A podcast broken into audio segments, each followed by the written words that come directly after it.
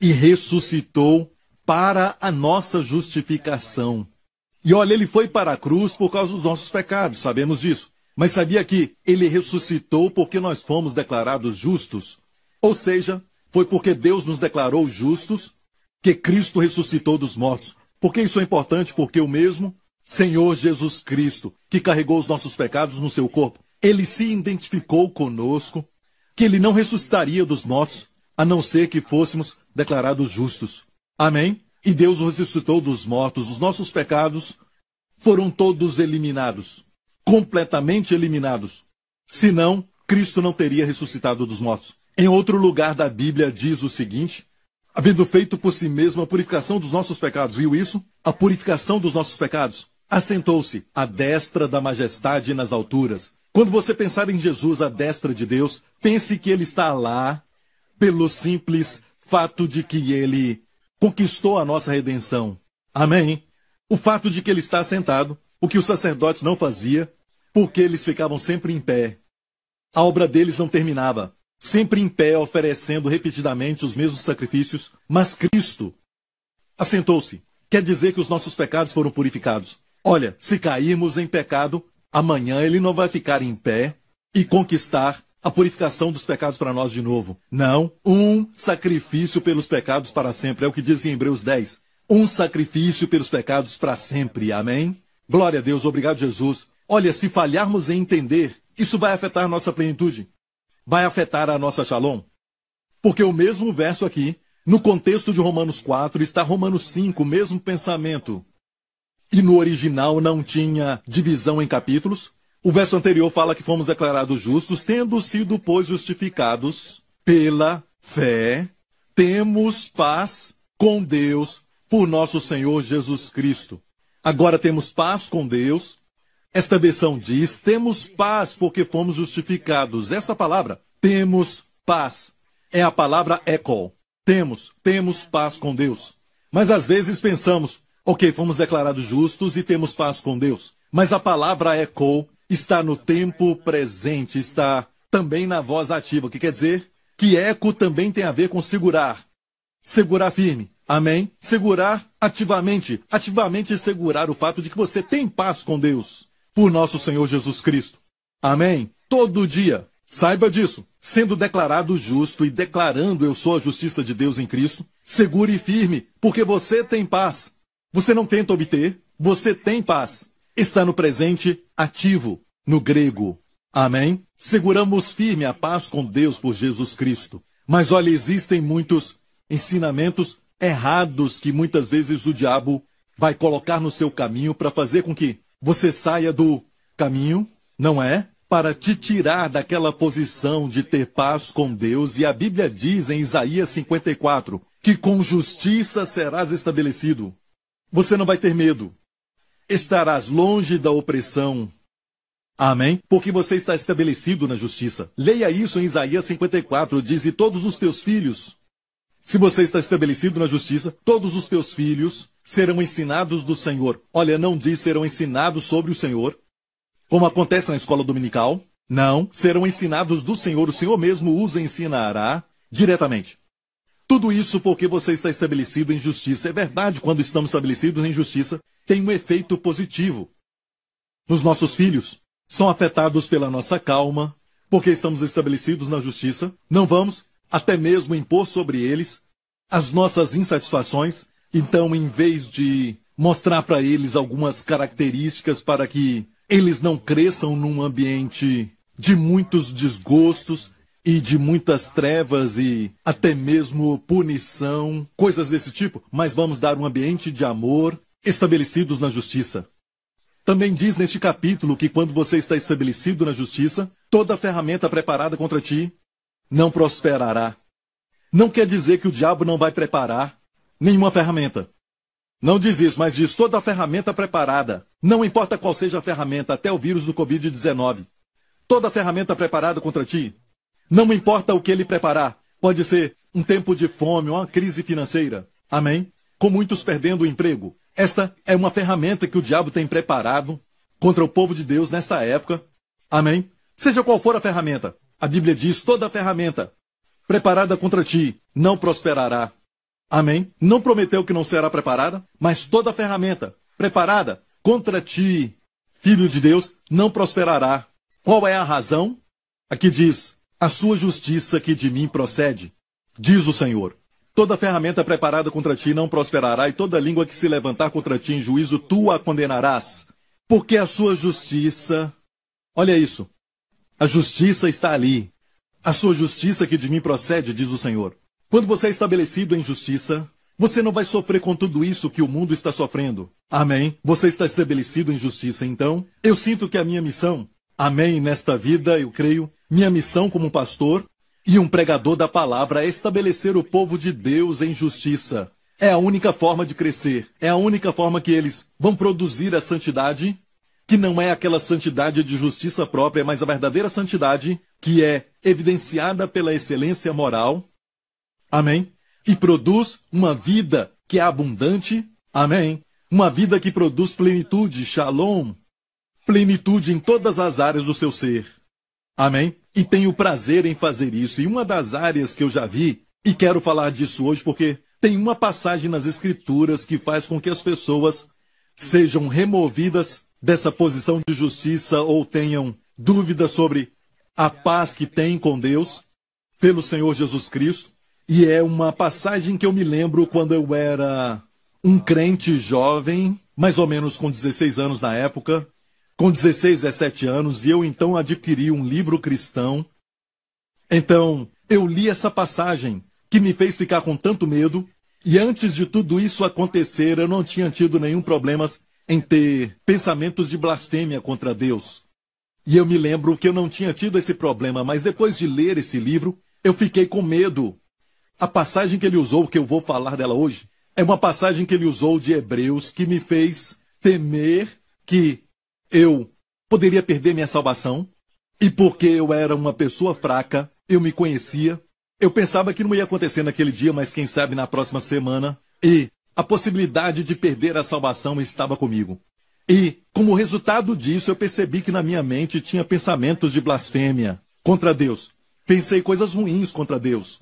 Não tinha mais segurança em ir para Deus e que ele me aceitaria. No fundo da minha mente eu sabia que eu era um crente, no fundo da minha mente eu sabia que eu era um filho de Deus, mas não havia mais aquela intimidade, não havia mais a sensação de uma posição certa com Deus. Que Deus tanto quer que nós tenhamos com Ele, muitas e muitas vezes no Novo Testamento, que é o que Deus deseja, e aprendemos recentemente, Amém. O perdão de pecados é nosso, já o temos. E não somente isso, mas somos a justiça de Deus em Cristo. Amém. Nós temos acesso, é o que diz o próximo verso. Depois de termos paz com Deus por nosso Senhor Jesus Cristo, pelo qual também temos entrada pela fé a esta graça, este favor, na qual estamos firmes, é o fundamento da graça. Temos o favor de Deus. Amém. Por onde nós formos, não tem um lugar onde a graça de Deus não esteja contigo temos entrada a esta graça, a mesma graça que foi dada a José, amém, diante de Potifar, diante do Faraó, o mesmo favor dado a Esther quando ela foi diante do rei, a mesma graça, a Bíblia diz, que Jesus cresceu nela, diante de Deus e dos homens. Essa mesma graça agora é sua para sempre e sempre. Amém? Temos acesso a isso. Mas eu não tinha isso, então eu temi que tinha perdido a salvação. Comecei sabe, a ver os resultados então desta crença. E crer errado vai produzir resultado errado. Amém? Crença errada vai produzir vida errada. Amém? Crença certa vai produzir vida certa. E alguém diz, sim, nós temos que ter a crença certa, mas também devemos ter aquilo que eu chamo voltar para as obras, porque o que o Novo Testamento fala é que o justo viverá pela fé. Amém? E então, vivendo pela fé, crendo que você é justo pela fé, vai produzir os resultados, que são fruto do Espírito, um caráter divino, santidade, amém, shalom, amém, bem-estar e plenitude em todas as áreas da vida. Amém? Então, não precisamos preocupar com a parte de viver errado, porque se cremos da forma correta, vamos viver da forma correta. Amém? Porque a nova aliança é sobre o justo viverá pela fé. Mas nós temos esta ideia de que se nós não permitirmos que as pessoas sabe, se acomodem ou ter uma certeza da salvação e até zombamos daquele hino maravilhoso. Que segurança sou de Jesus. Eu já desfruto das bênçãos da luz. Sou por Jesus, herdeiro de Deus. Só Ele me leva à glória dos céus. Olha que declaração linda e perfeita. Baseada nas Escrituras. Amém? Baseada na redenção conquistada pelo Senhor Jesus Cristo.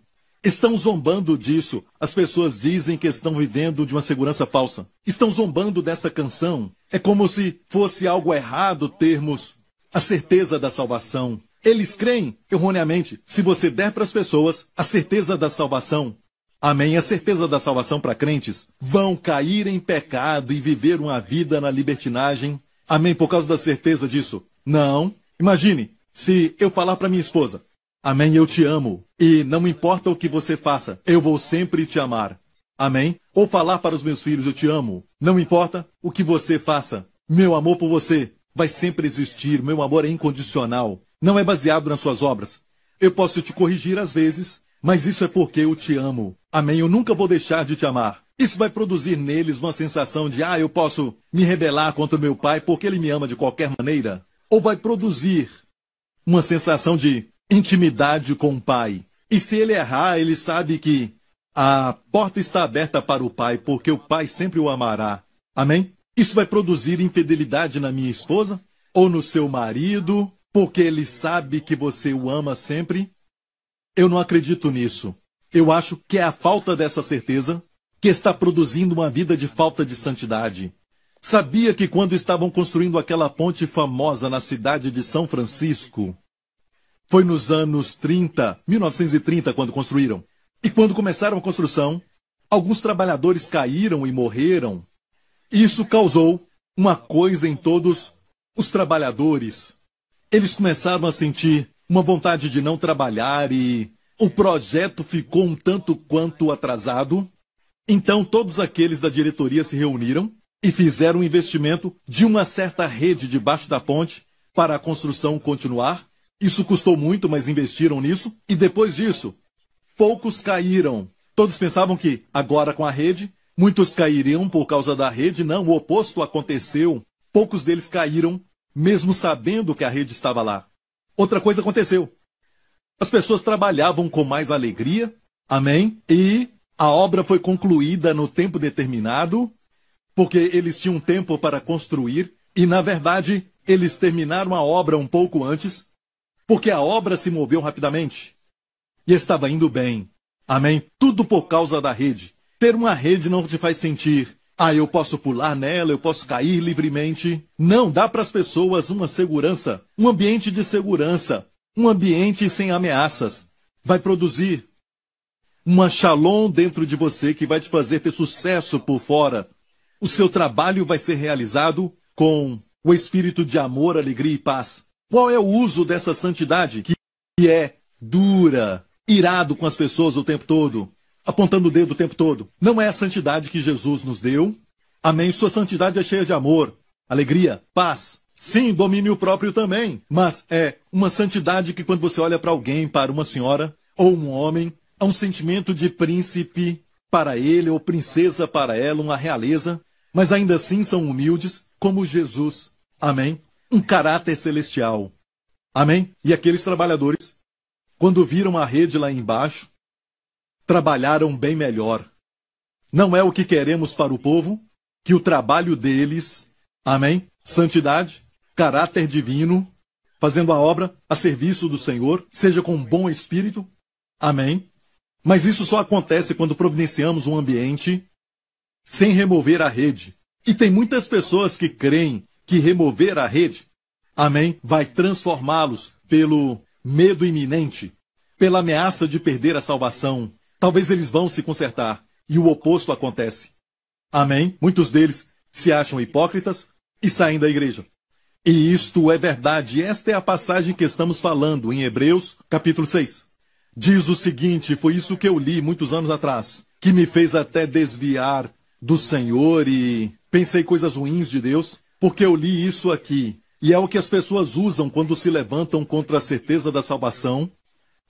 Diz assim: porque é impossível que os que já uma vez foram iluminados e provaram o dom celestial e se fizeram participantes do Espírito Santo e provaram a boa palavra de Deus e as virtudes do século futuro e recaíram, sejam outra vez renovados para o arrependimento.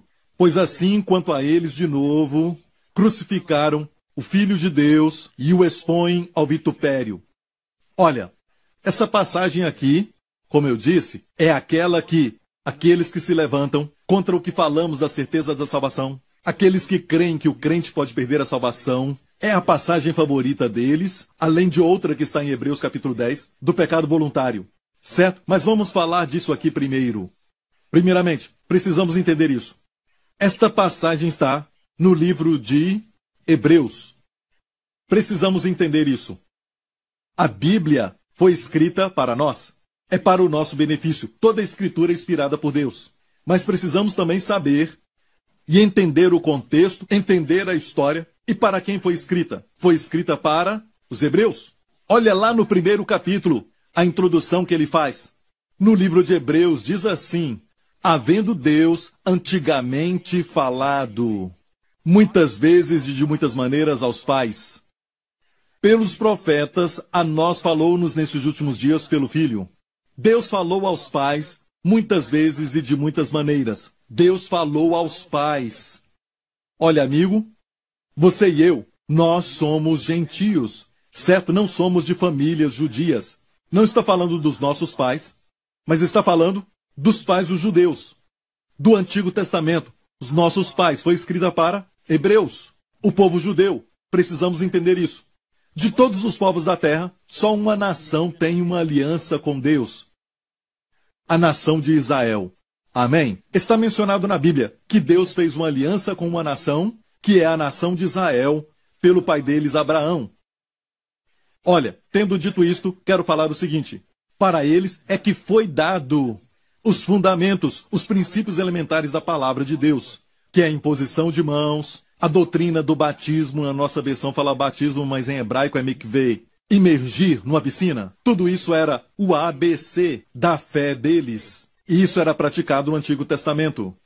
E você sabe que quando Deus deu a eles a lei, eles tinham que praticar isso, oferecer sacrifícios. Mas tudo isso para Deus era na verdade o ABC, o jardim de infância da teologia, da fé deles em Deus.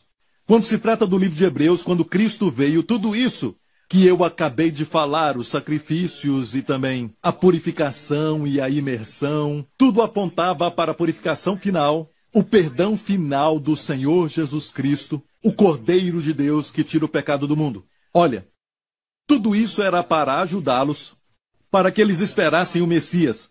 E hoje estamos vivendo depois da vinda do Messias. Amém. O nosso Senhor Jesus Cristo que morreu na cruz e levou os nossos pecados, os pecados de Israel e os nossos pecados no seu corpo. Amém? Não vivemos antes da vinda de Cristo. Eles viveram antes da vinda de Cristo e o livro de Hebreus foi escrito para os crentes hebreus depois da vinda de Cristo. Lembre-se disso, que ele foi escrito para todos os hebreus que professavam a fé em Cristo.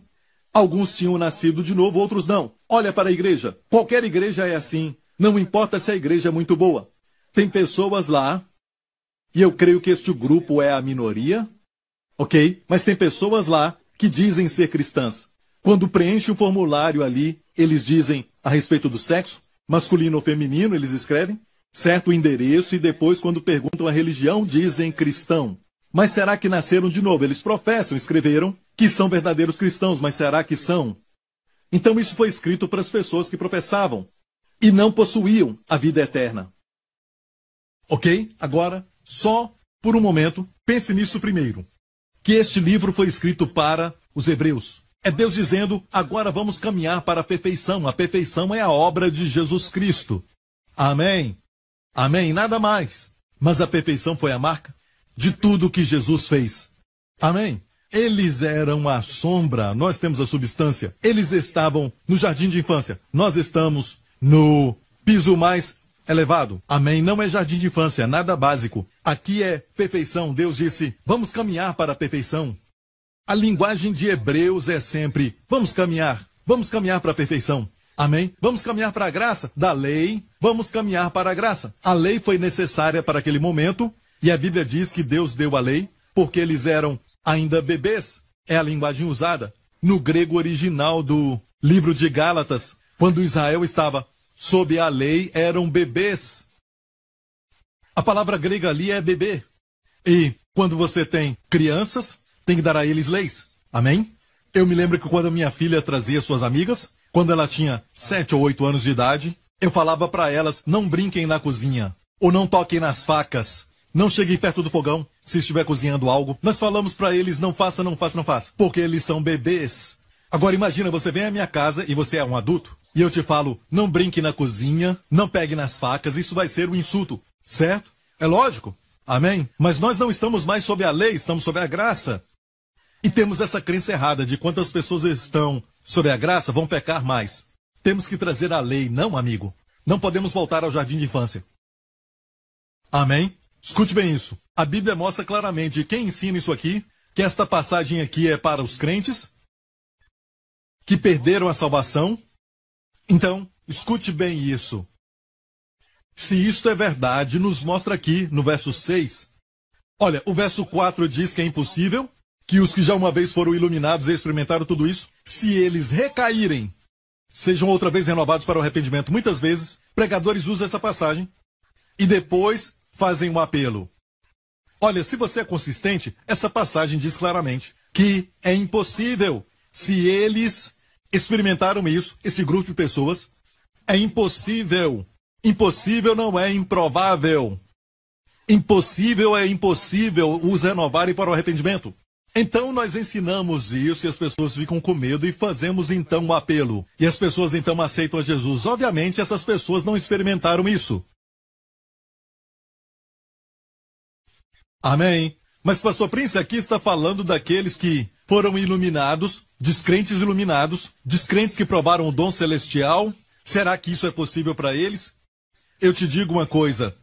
Esse capítulo todo, antes de falar de verso por verso, eu quero que você, filho de Deus, esteja tão estabelecido em justiça que você possa ver as bênçãos que procedem dessa justiça. Tem um verso em Isaías que diz: o efeito da justiça é paz e segurança para sempre. Amo isso. E o efeito da justiça será paz, e a operação da justiça, repouso e segurança para sempre. Repouso e segurança para sempre. Paz, repouso e segurança. Eu quero que você seja um crente tão firmado, amém, com muita confiança no relacionamento com Deus, e você é capaz de orar por outros, e você não é egocêntrico. Sabe quando você tem dor de dente, você pensa só em si mesmo. Quando a dor, a culpa, quando nada está resolvido entre você e Deus, não dá para pensar em ninguém, só em si mesmo. Eu quero que você, filho de Deus, esteja tão firmado em justiça que você vai ser capaz de ser uma bênção, vai se esquecer de si mesmo e servir ao Rei dos Reis. Amém? Amém. Servi-lo com bom espírito. Olha, antes de ir ao texto, quero falar algo. Você sabia que, na verdade, tem o uso dessa palavra impossível, é usado duas vezes neste capítulo. Hebreus capítulo 6. Aqui neste capítulo é usado duas vezes. Mas as pessoas só se lembram deste negativo. É impossível renová-los para o arrependimento. Do que o positivo. É impossível que Deus minta. Quando Deus diz certamente, vos abençoarei, certamente abençoando te abençoarei, e multiplicando te multiplicarei, o mesmo capítulo 6, para que por duas coisas imutáveis, na qual é impossível que Deus minta, tenhamos a firme consolação. Agora, olha o contexto, o verso anterior. Deus fez uma promessa a Abraão dizendo: Certamente abençoando te abençoarei, e multiplicando te multiplicarei. Depois ele diz: é impossível que Deus minta. Se Deus te diz que vai te abençoar, certamente. Ele jura por si mesmo. O contexto diz: como não tinha outro maior por quem jurasse, jurou por si mesmo. Deus não tem o maior para jurar, as pessoas juram. Eu juro na sepultura da minha mãe. Eu juro por alguém maior, mas Deus não tem ninguém maior, então jurou por si mesmo. Deus disse: certamente por mim mesmo eu jurei. Certamente abençoando te abençoarei, e multiplicando te multiplicarei. E o contexto diz que é impossível que Deus minta. Quando Deus diz que vai te abençoar, é impossível que Deus minta. Deus não vai trair a si mesmo. Ele não pode. Amém? e não estamos conscientes desta bênção, porque é impossível para Deus mentir e não nos abençoar. Não pensamos nisso, mas pensamos no negativo, porque está no mesmo capítulo, duas vezes no mesmo capítulo. Mas as pessoas têm uma tendência na direção do negativo. Fatos negativos. E tudo isso é a palavra de Deus. Como explicar isso? Vamos voltar ao texto. Verso 4. Porque é impossível que os que já uma vez foram iluminados. Escute isso. Iluminados não quer dizer que foi salvo. Você pode ser iluminado quando vai para uma reunião evangélica, convidado pelos amigos, Vamos dizer que alguém é convidado. Vamos falar na terceira pessoa. É convidado por um amigo e vem a uma reunião evangélica. Já vimos isso. São iluminados. Sabem que o caminho para Deus é Jesus Cristo. Você conhece alguém assim? E ainda dizem: Bem, um dia eu vou aceitar a Jesus. Conheceu alguém assim? É possível ser iluminado e ainda não ser salvo. Amém? Olha, um bom exemplo de uma pessoa que experimentou tudo isso, mas não foi salvo, foi Judas Iscariotes. Judas foi iluminado. E depois então diz: É impossível para aqueles que provaram o dom celestial. Alguém diz: Olha, se nós provarmos o dom celestial é porque somos salvos. Não, olha a palavra provaram. Guou no grego. Provar é a mesma palavra usada para quando Jesus estava na cruz, deram-lhe a beber vinagre misturado com fel quando ele estava na cruz, e Jesus provou isso, guou, provou isso. Ele não bebeu. Provar não quer dizer que a pessoa bebeu, não quer dizer que entrou, só provou.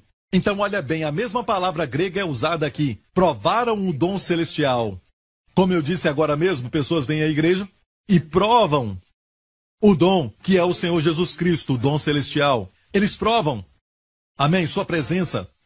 E muitas vezes ainda vão dizer: Acho que não é a minha hora. Um dia vai chegar, vai chegar. Mas não quer dizer que não provaram. Muitos deles vão dizer: Eu senti algo. Provaram, mas não deixaram que Jesus entrasse na sua vida, no seu coração. E depois diz: provaram o dom celestial e se fizeram participantes do Espírito Santo. E se fizeram participantes do Espírito Santo. Olha, participantes do Espírito Santo. Alguém diz: Olha aí, viu? Essas pessoas são salvas, só quem é salvo é que tem o Espírito Santo. A palavra usada ali é a palavra metocós.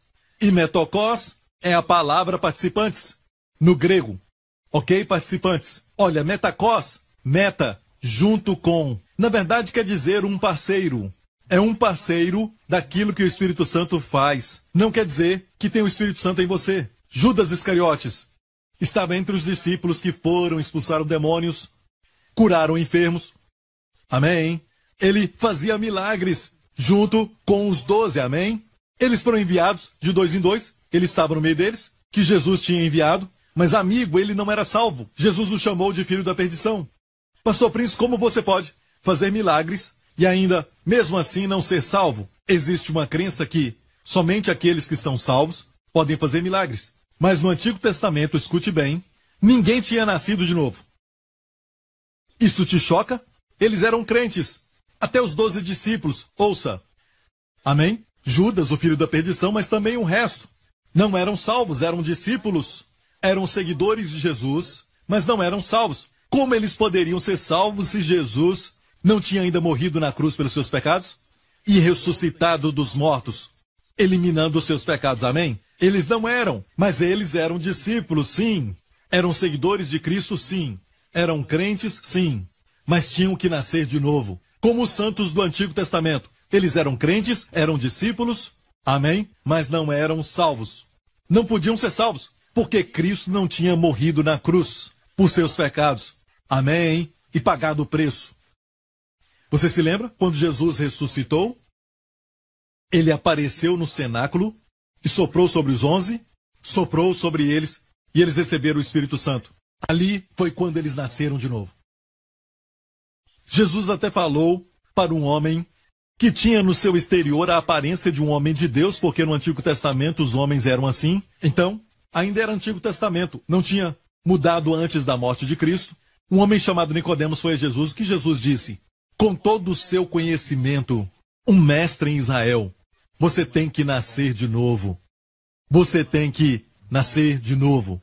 Então, As pessoas do Antigo Testamento eram discípulos, eram crentes, mas não tinham nascido de novo. Amém? Nós nascemos de novo, regenerados. Os crentes, até os profetas e os sacerdotes tinham o Espírito sobre eles, mas nós temos o Espírito Santo em nós. No cenáculo, Jesus disse: o Espírito Santo, que está com você, durante esse tempo está com você, mas ele vai estar em você. Quando isso aconteceu? Quando Jesus ressuscitou, no cenáculo ele soprou sobre eles e disse: Receba o Espírito Santo. Eles foram salvos e no dia de Pentecostes foram batizados no Espírito Santo. E outros foram salvos também no dia de Pentecostes. Amém? Você se lembra quando Jesus estava na cruz e ele disse para o ladrão: Hoje mesmo estarás comigo no paraíso. Deixe-me explicar isso. Todos os que morreram no Antigo Testamento não iam diretamente para o céu. Escute bem isso. Isso não é mais verdade hoje. Jesus já veio e já ressuscitou dos mortos. Hoje, quando o crente morre em Cristo, ele vai diretamente para a presença do Senhor. Amém? Ele vai para o céu diretamente. Amém? Mas naquela época, Jesus até falou de uma história, não uma parábola, mas uma história de um mendigo que tinha morrido. Seu nome era Lázaro. Ele morreu e ele foi para um lugar chamado Seios de Abraão. E um outro nome dado a este lugar é Paraíso. Como ele disse ao ladrão: Hoje estarás comigo no Pardeso ou Paraíso. E o paraíso não era o céu, mas era o lugar onde os justos, os santos, os crentes do Antigo Testamento iam para lá, não iam para o inferno. Nessa história, Jesus fala sobre o mendigo estando nos seios de Abraão e aquele homem rico, que na verdade era um descrente. Amém? E ele estava queimando no fogo, então ele disse: Por que não me envias esse mendigo? Lázaro, para molhar a ponta do seu dedo com água e refrescar minha língua. Estou atormentado nessas chamas. Sentimentos. Eles não são eliminados. Depois que morrermos.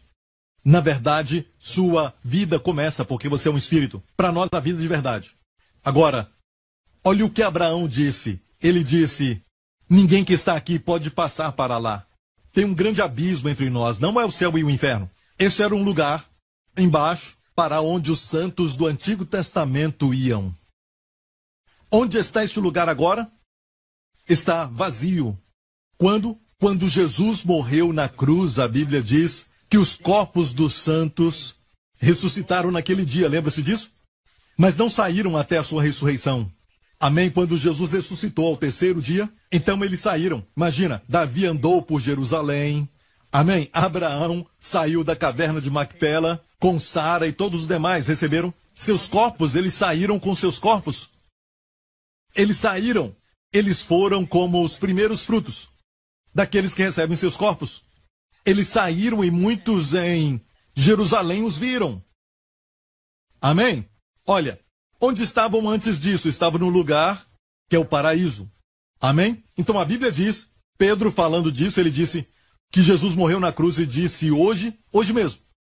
Não no terceiro dia, hoje mesmo estarás comigo no paraíso. Ele pegou aquele ladrão que foi salvo na cruz e o levou ao paraíso. E Pedro disse pelo Espírito nas suas cartas que Jesus pregou para eles que ele era o Messias, a semente prometida, que alguns deles tinham profetizado, alguns tinham ouvido. Daniel se alegrou muito com isso. Amém. Davi também se alegrou. Amém. Esther se regozijou. E olha, a Bíblia diz que Jesus os tirou dali. Amém. Os levou para as mansões celestiais. Amém. E a Bíblia diz que Jesus, quando subiu, houve uma grande nuvem e a Bíblia fala em Hebreus 12, uma grande nuvem de testemunhas, quando entraram no céu. Aleluia! Aleluia! E, voltando ao assunto, Judas foi salvo? Não, ele não foi salvo. Jesus o chamou de filho da perdição. Mas, pastor, como pode não ser salvo e fazer milagres? Eu já respondi isso, como no Antigo Testamento. Como Balaão, que tinha aquele dom profético. Amém? Mas era o Espírito sobre ele, e não o Espírito nele. Hoje temos o Espírito Santo em nós. E Jesus disse: Ele estará em vós para sempre. Quanto tempo? Para sempre. Para sempre é muito tempo, amigo. Aleluia. E Judas? Foi salvo? Não. Ele nunca foi salvo. E traiu Jesus. Ele provou o dom celestial. e se tornou participante do Espírito Santo. E quero ler para você um texto de Kenneth Wuss. Kenneth Wuss foi um respeitado erudito do grego. Kenneth Wuss. E olha aqui o que ele fala dessa palavra participante. Metakos, no grego. Participantes do Espírito Santo. Temos que ter cuidado e observar que a palavra traduzida do grego para participantes não quer dizer que tem posse no sentido de que esses hebreus tinham o Espírito Santo vivendo dentro deles, para viver permanentemente nos seus corações. Essa palavra significa daquele que participa com outra pessoa em atividade comum ou então em posse. E ela foi usada aqui. Estes hebreus se tornaram participantes do Espírito Santo no sentido de que até uma pessoa não salva pode participar. Olha o que ele diz aqui no sentido de que eles voluntariamente cooperaram com eles e participaram da salvação, e ele os guiava passo a passo para o caminho da fé. O Espírito Santo os levou ao ato do arrependimento. O próximo passo seria, então, o passo de fé. Eles estavam em perigo de virar as costas para o Espírito e voltarem aos sacrifícios. E todas essas pessoas, na verdade, corriam perigo de virar as costas para Jesus, já conheciam a sua verdade, amém, mas viraram as costas para ele e voltaram ao sacrifício no templo. Para essas pessoas, a Bíblia diz, e era algo único naquele tempo porque o templo estava construído. Para essas pessoas, a Bíblia diz que não há mais possibilidade de serem renovados para o arrependimento.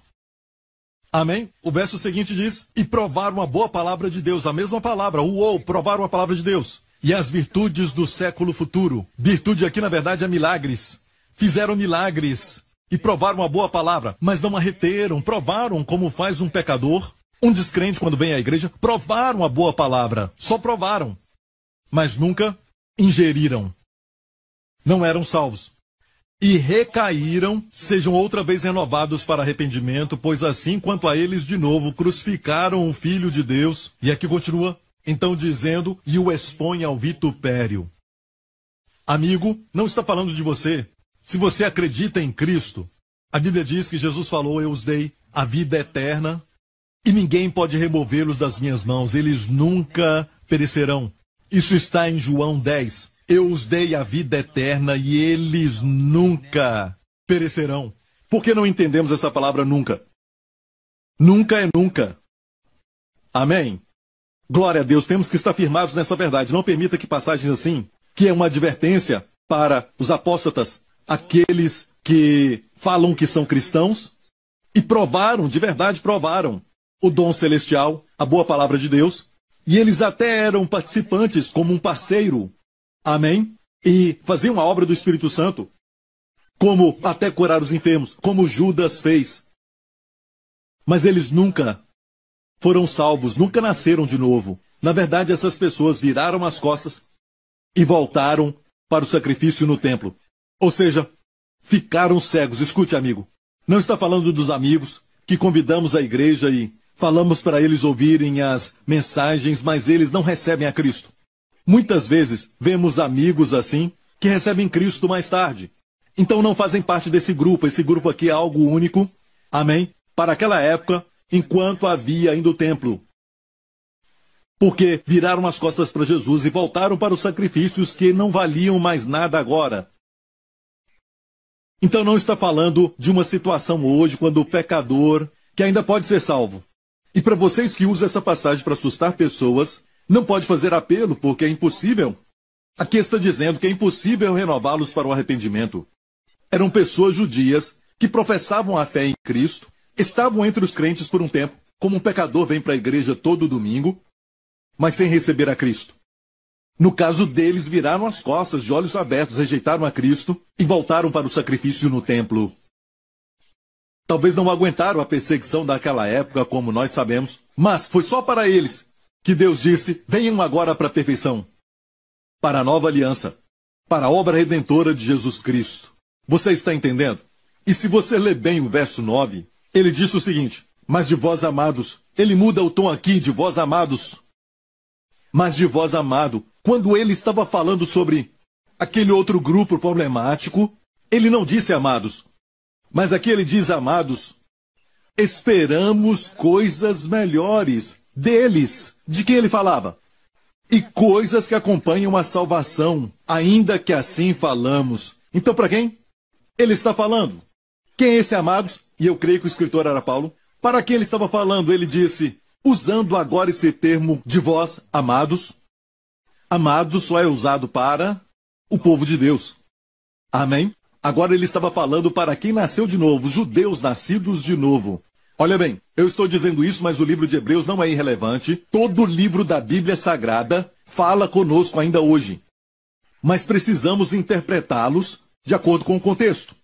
E na verdade, você pode até fazer uma exigese em vez de exegese. Em vez de extrair a verdade e deixar que ela fale no contexto, você tenta inserir a sua própria convicção, as crenças da sua denominação, naquela passagem. Isto é exegese em vez de exegese. Olha, amigo, a Bíblia diz que ele, agora fala aos crentes, ele usa o termo na segunda pessoa, ok? Mais ou menos assim. Eu sou a primeira pessoa e você é a segunda. E eu digo você. Mas para as pessoas problemáticas, ele usa eles. Terceira pessoa. Eles, terceira pessoa. Amém? Eles, aqueles, viu isso nessa passagem? É impossível renová-los. Verso 6: E recaíram. Aqueles, eles, aqueles. O que isso quer dizer? Não está falando a você. Você não está neste grupo, este grupo problemático. Ele estava falando deles. Mas vós, amados, ele muda o tom e diz: Mas de vós, ó amados, esperamos coisas melhores e coisas que acompanham a salvação. O fato de que você é salvo. Sabemos que tem coisas melhores como fruto, resultado de você ser salvo. Então, amigo, não foque naquilo. Ele está falando algo claro nessa passagem. Não está? Amém? Um fato a respeito daqueles que pensam que podem perder a salvação e que eles pensam que o outro pode perder, mas eles não podem perder. Eles falam tudo isso e dizem: você pode perder, aquele pode perder, aquela igreja pode perder, mas eles não. Como o homem que foi ao médico certa vez. Ele disse: doutor, estou com dor de cabeça, tenho dor nas costas e também tenho dor nos ombros. Eu tenho dor até nos meus pés e o doutor disse: Uau, você está com dor no corpo inteiro. É a primeira vez que eu escuto isso. Vem aqui, eu quero te examinar. Vamos ver isso. Ele disse: Olha, doutor, minha cabeça, ah, muita dor, o meu ombro também, muita dor. O meu pé, muita dor, minhas costas, muita dor. O doutor disse: Seu dedo está quebrado. Amém? Era só um dedo quebrado. Quando a sua perspectiva está errada, tudo que você vê então está errado. A sua experiência está errada. Amém? Mas você projeta este erro em alguém, não em você. Você acha que não tem problema, mas todos têm problema. Não é? Bem, amigo, talvez considere isso. Que você está ouvindo algo que está fora do contexto. Amém. Mas não deixe o medo entrar no seu coração. Somos chamados de amados e esperamos coisas melhores. Olha, eu não quero terminar a mensagem com esta palavra rapidamente. Vamos ler outra parte dessa mesma passagem, um outro impossível, para que por duas coisas imutáveis, nas quais é impossível que Deus minta. Quais são as duas coisas imutáveis? Número um, a palavra de Deus é imutável. Quando Deus fala, isso permanece para sempre. Número 2. O voto de Deus, ou a promessa de Deus. E ele jurou por si mesmo. E olha bem isso, amigo. Deus não tem que jurar, sua palavra é o suficiente. Eu e você juramos, porque muitas vezes nós temos que adicionar um apoio especial para aquilo que dizemos, porque sabemos que às vezes não cumprimos nossa palavra. Então juramos, e juramos por algo maior. E Deus não tem que jurar.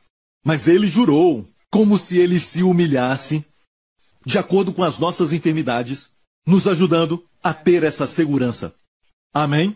E o contexto ali é impossível que Deus minta quando ele disse: Certamente te abençoando, te abençoarei, e multiplicando, te multiplicarei. Então vamos ler isso e terminar. Vamos voltar ao verso 13, quando Deus fez a promessa, está no mesmo capítulo. Quando Deus fez a promessa a Abraão, como não tinha outro maior por quem jurasse, jurou por si mesmo, dizendo: Certamente, abençoando, te abençoarei, e multiplicando, te multiplicarei. Alguns de vocês agora estão passando por lutas, sem saber, amém, como conseguir um novo trabalho. Como será? Você acabou de ser, sabe, mandado embora ou então transferido, algo assim? E você pergunta de onde virá então meu salário? Amigo, aquele trabalho não era a sua provisão. Deus é sua provisão. E quando Deus te fala, certamente, não talvez, certamente, como certamente bondade e misericórdia nos seguirão, Deus colocou um certamente ali e jurou por si mesmo. Você viu isso? Deus jurou por si mesmo. O contexto ali é Gênesis 22. Deus disse a Abraão, quando ele ia oferecer o seu filho Isaque no altar, e Deus então providenciou para ele um cordeiro no lugar do seu filho. E está assim em Gênesis, e disse por mim mesmo jurei, diz o Senhor. Olha agora o verso 17, que deveras te abençoarei e multiplicarei a tua descendência. Agora vamos voltar a Hebreus. Deus jurou por si mesmo, dizendo certamente abençoando te abençoarei. Não se preocupe com os canais, eles não são a fonte. Deus é a sua fonte, o seu trabalho é só um canal. Se um canal ficar obstruído, Deus tem outros canais. Mas ele é a sua fonte. E quando ele diz para você, filho de Deus, certamente abençoando te abençoarei. É impossível que Deus minta. Você vai ser abençoado. Não é por acidente que você está vendo isso. Amém? E não só abençoado, Deus disse: multiplicando, te multiplicarei. Amém? Multiplicar em termos de filhos, se você desejar. Amém? Se você quer mais. E também multiplicar em todas as áreas da vida.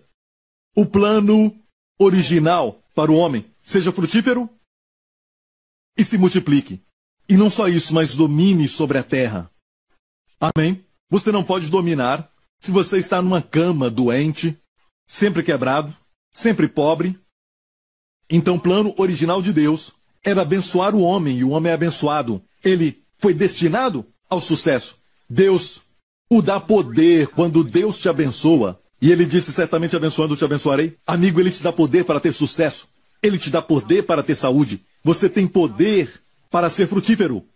Você tem poder para viver a vida com abundância. Você tem poder para ser uma bênção a outros. Esta é a bênção, cantamos essa canção sobre a bênção muito popular. A bênção, o que isso quer dizer? A bênção sobre os filhos, e os filhos dos filhos, e os filhos dos filhos. O que é isso? O que é a bênção e como ela funciona? Olha para Abraão. Ele foi pobre? Não. Faltava algo para ele? Não. Amém?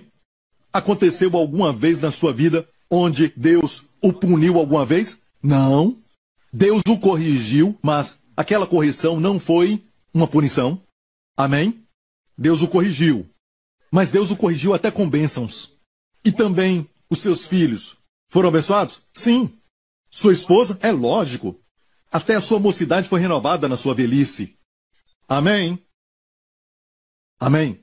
Ele tinha saúde? Bem, ele morreu com 175 anos. E não há registro de que ele ficou doente.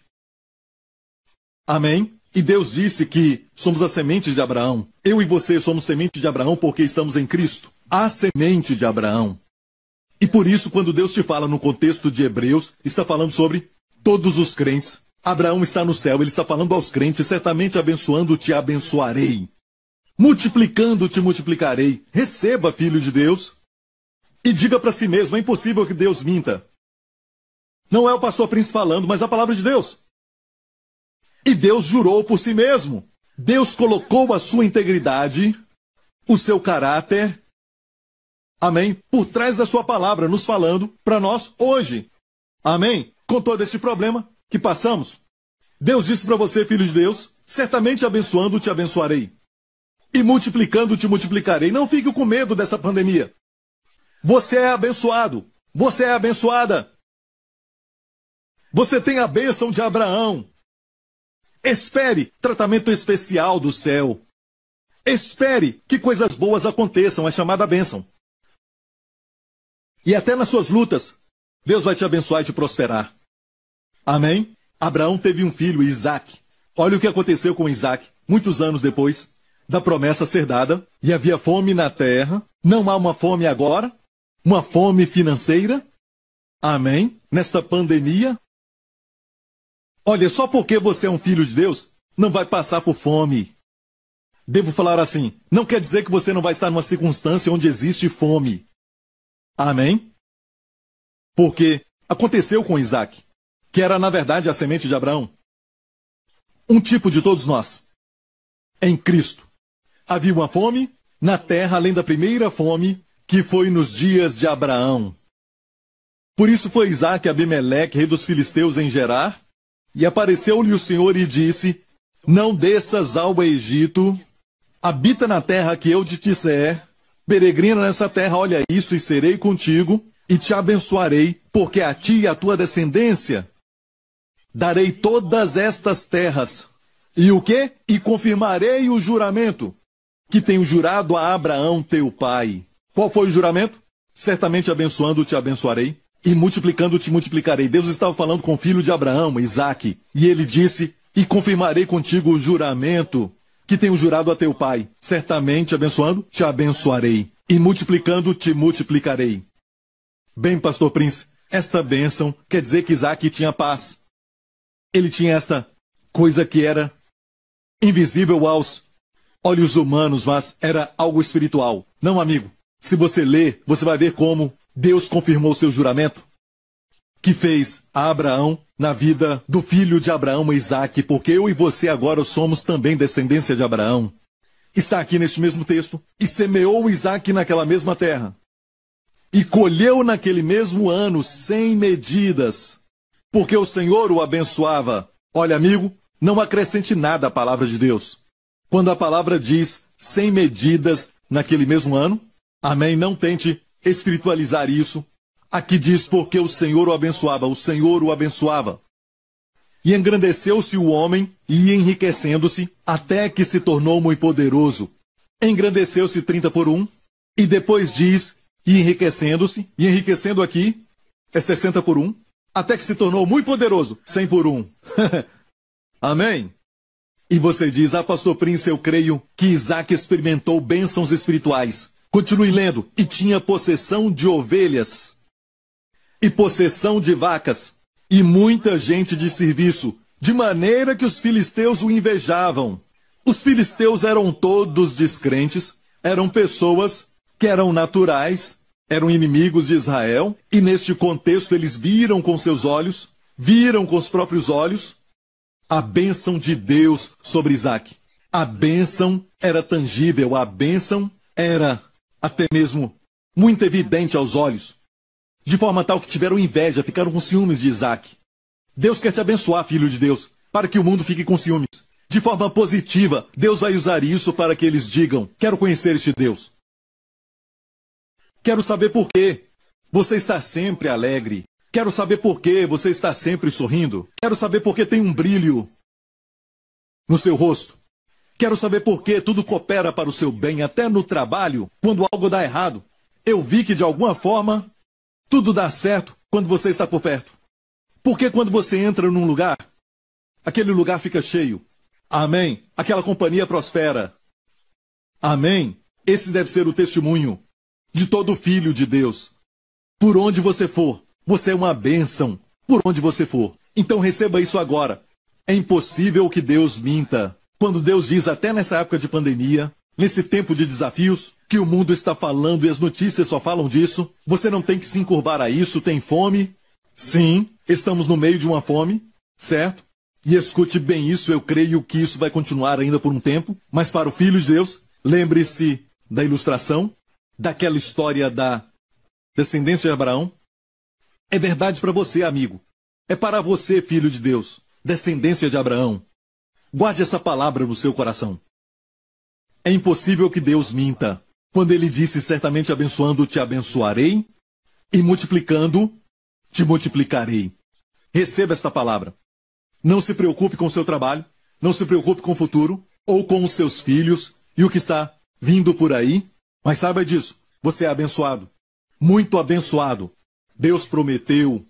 E Deus não tinha que jurar, a sua palavra basta. Mas por duas coisas imutáveis. Por isso, querendo Deus mostrar mais abundantemente a imutabilidade do seu conselho aos herdeiros da promessa, eu e você, Deus quis mostrar isso para você.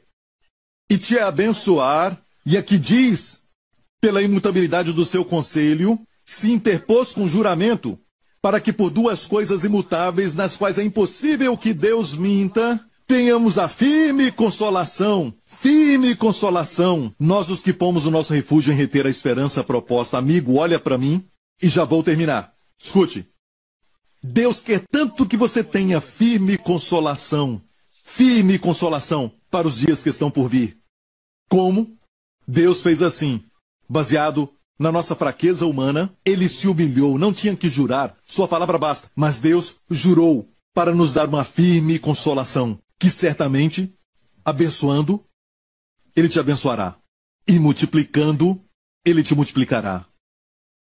Amém. Amigo, eu creio que não é por acidente que você está assistindo isso agora. Se você nunca aceitou a Jesus como seu Senhor e Salvador, Deus enviou seu filho, a verdadeira semente de Abraão, por quem a Bíblia diz todas as nações serão benditas. Não só Israel, mas por Cristo todos são abençoados. E que bênção é esta, a bênção que estava em Abraão? A maior delas é Cristo e o Evangelho.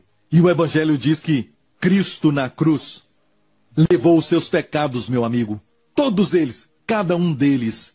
E depois morreu, debaixo do peso daquele julgamento e condenação que era para você e eu, mas caiu sobre ele. Ele se tornou o nosso substituto. Ele se tornou a nossa oferta pelo pecado para Deus. Amém. Naquela cruz. E se você crê nisso, e se você crê que no terceiro dia Deus o ressuscitou dos mortos, porque eu e você fomos declarados justos por Deus. Se você crer nisso, você vai entrar na plenitude do que Cristo realizou. Se este é você, e você quer receber ao Senhor Jesus Cristo, amém? Isso não é uma imaginação de uma pessoa. Esta é a palavra do Deus eterno.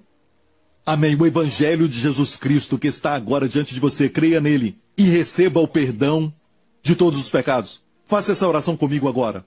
Amém? Se desejar, diga assim, de coração, Pai Celestial, eu creio que Jesus Cristo morreu na cruz pelos meus pecados. Eu creio que tu o ressuscitaste dos mortos quando eu fui declarado justo te agradeço, Pai, que aos teus olhos eu sou a justiça de Deus em Cristo. Te agradeço, Pai, porque certamente abençoando, tu me abençoarás, e certamente multiplicando, tu me multiplicarás. Obrigado, Pai, porque eu estou sempre sob o teu favor. Obrigado, Pai. Obrigado, Pai, porque eu estou sempre sob a graça. Obrigado, Pai, porque eu estou sempre sob a bênção de Abraão. Eu estou sempre sob a nova aliança. Em nome de Jesus, eu declaro: Jesus Cristo é o meu Senhor para sempre.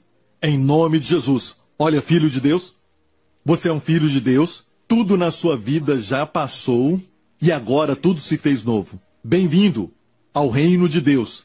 Espere, espere um tratamento especial do céu, vindo do céu de Deus, ao seu favor. Anjos agora vão te acompanhar todos os dias da sua vida. Amém. Vão estar contigo, glória a Deus. E amigo, se você está assistindo isso, não pense que é uma coincidência. Talvez você sentiu lá dentro um desejo de atender o pedido do seu amigo para assistir. Esse desejo foi dado a ti por Deus. Deus quer que você ouça isso que você ouviu. Talvez você é um crente e esse texto sempre balançou um pouco a sua vida, mas agora você viu que Deus quer que você saiba que Ele quer que você tenha uma firme consolação. Ele te ama tanto que ele quer que você não somente seja persuadido, mas esteja firme como esteve Abraão. Aleluia. Amém. Glória ao nome de Jesus. Se puder, fique em pé agora para receber a bênção para essa semana. Amém. Amigo, que o Senhor te abençoe com a sua família. Que o Senhor te abençoe e te guarde. Que o Senhor te proteja nesta semana, juntamente com a sua família do vírus Covid-19 de toda infecção, de toda doença e enfermidade, e também do poder do maligno, pelo sangue do seu filho. Que o Senhor resplandeça o seu rosto sobre ti e conceda favor a ti. Você tem o favor de Deus por onde você for. Você tem a paz de Deus. Amém. Que o Senhor levante o seu rosto sobre ti e conceda a você e a sua família sua shalom, paz, plenitude e bem-estar. Em nome do Senhor Jesus Cristo. E toda a igreja diga: Amém. Deus te abençoe e até mais.